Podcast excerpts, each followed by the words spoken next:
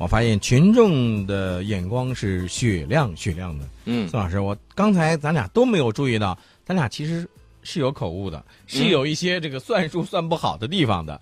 呃，我们看到微信平台上的 B 二啊，不是不是 B 二，这个绿城小顽皮，他就给咱们提醒了啊。他说刚才不是说了这个 B 二幺吗对，B 二幺是说的是大概美军说是五五点几亿美元吧，五点五啊，不超过五点五，不超过五点五亿美元。然后呢，这个 B 二 B 二好像不只是这个咱们刚才说的那个，我刚才说的是多少？我忘了，但是好像我刚才是不是说两亿多？两亿多，应该是少了一个二。呃，绝对是说错了。嗯呃，我当时脑子里头还在想 F 二十二，嗯但是脱口而出应该是说成 B 二了，被这个朋友听到了。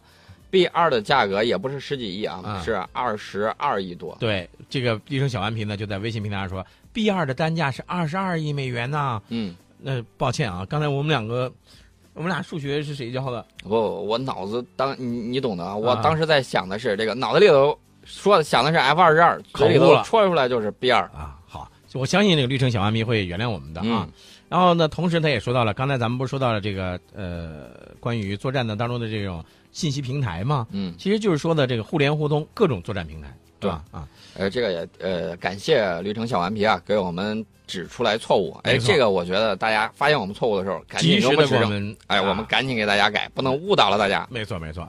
呃，这个孙月清，好长时间没见孙老师了啊。嗯，孙老师呢，今天你看这得空了，又给我们发了一条信息，说说这个据张召忠将军分析啊，美国的战斗机飞行员呢是非常反对无人机项目的啊，为什么呢？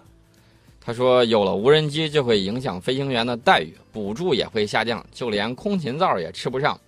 其实我告诉大家，啊，这个有人驾驶的这个飞机啊，嗯就是他们的飞行员跟嗯无人机飞行员相比较而言，嗯无人机飞行员也一肚子牢骚。啊，为什么呢？啊，他说我跟你干一样的活，甚至强度比你大，对呀，我但是我的钱比你少很多呀。啊，呃，这样我觉得也不公平。啊所以说呢，两边就在那儿掐啊。有很多说，这个有人驾驶飞行员呢，他就说我面临的风险比你高啊。嗯然后这个无人机的就说我工作时间比你长啊，嗯一直在那儿盯着，这可不是电脑游戏，半天什么都找不着，我很枯燥，很无聊的。嗯反正公说公有理，婆说婆有理，两边就在那儿互掐啊。无人机这个飞行员呢，觉得有有改过去了，从嗯有人驾驶的这种飞机飞行员改到这个无人机飞行员的，他就说没有成就感。嗯呃，除了没有成就感之外，工资下降。我们刚才说了，还有一点就是，这个老坐在这儿跟文职人员一样，不刺激，嗯，不爽。嗯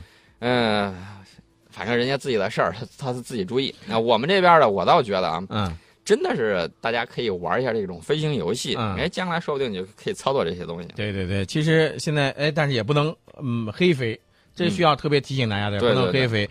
呃，因为这个无人机，不像大家说，哎呀，这个无人机买回来我自己一个也没事了，去玩玩吧。你看前一段不是有一个这个新闻吗？当时好像是哪一位先生，呃，觉得无人机挺好玩的，花了两万多块钱给网上买了一个无人机，然后他第一次玩，他又没有这个操纵经验，结果第一次刚玩就就飞丢了，就找不着了。后来还是咱们的这个呃市民帮他捡到，交到了这个交警部门了。啊、这个事儿我觉得这个一定先有经验啊，嗯入门级的你先练练手，嗯不要黑飞，然后呢注意安全，砸到花花草草污染环境那就不好了。没错。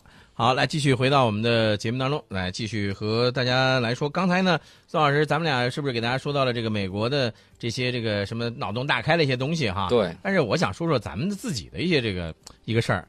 呃，我我不知道宋老师你注意到这样一个这个新闻没有？就是二十三号的时候啊，巴基斯坦咱们的巴铁哈，在这个首都呢举行了一个盛大的国庆阅兵式。但是在这一次的这个阅兵式当中，很多的军迷或者很多的咱们的军事爱好者、发烧友啊，就看到了大量的中方研发或者是中巴联合研发的一些主战装备了。嗯，大家看到这些主战装备是不是感觉非常眼熟啊？比如说我们的七野，比如说这个我们的很多装备，嗯比嗯如说五竹石啊，嗯再比如说还有这个出口给巴铁的骁龙啊，嗯，都撑起了它这个一片天空，让大家感觉非常的爽。对，实际实际上啊，就是说这应该说算是这个呃，在巴基斯坦的阅兵式当中出现的中国武器装备很多都是中巴合作的一个这个典范了，对吧？对，呃，其实除了巴基斯坦之外呢，还有其他国家，呃比如说啊，我有一个朋友，他去这个斯里兰卡旅游，嗯，然后呢，就他就就在那儿瞎逛嘛，误入了一个空军基地，他看那儿有个那个机场，他就过去了。嗯过去之后，然后，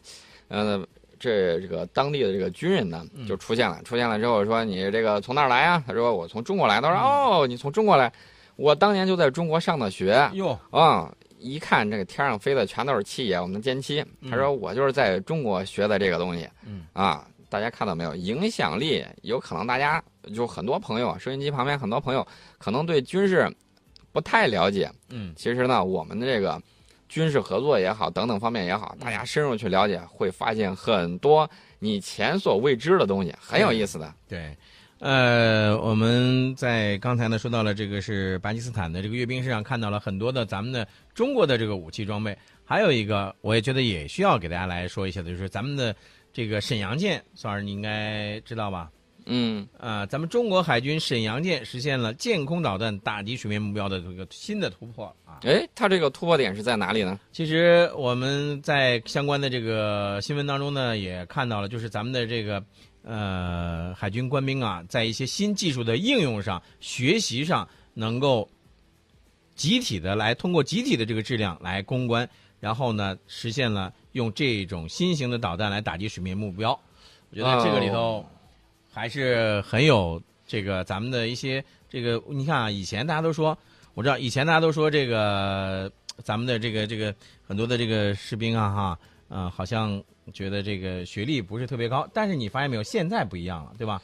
现在咱们的这个。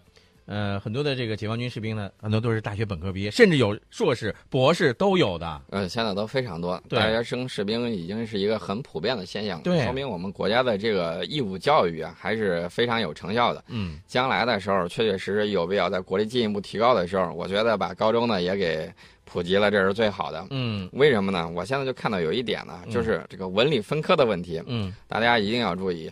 我多次强调一点，文科的学生就学一点理科的知识。啊对，现在家用电器这么多，你一点都不懂的话，干着急换个灯泡都没人去给你弄。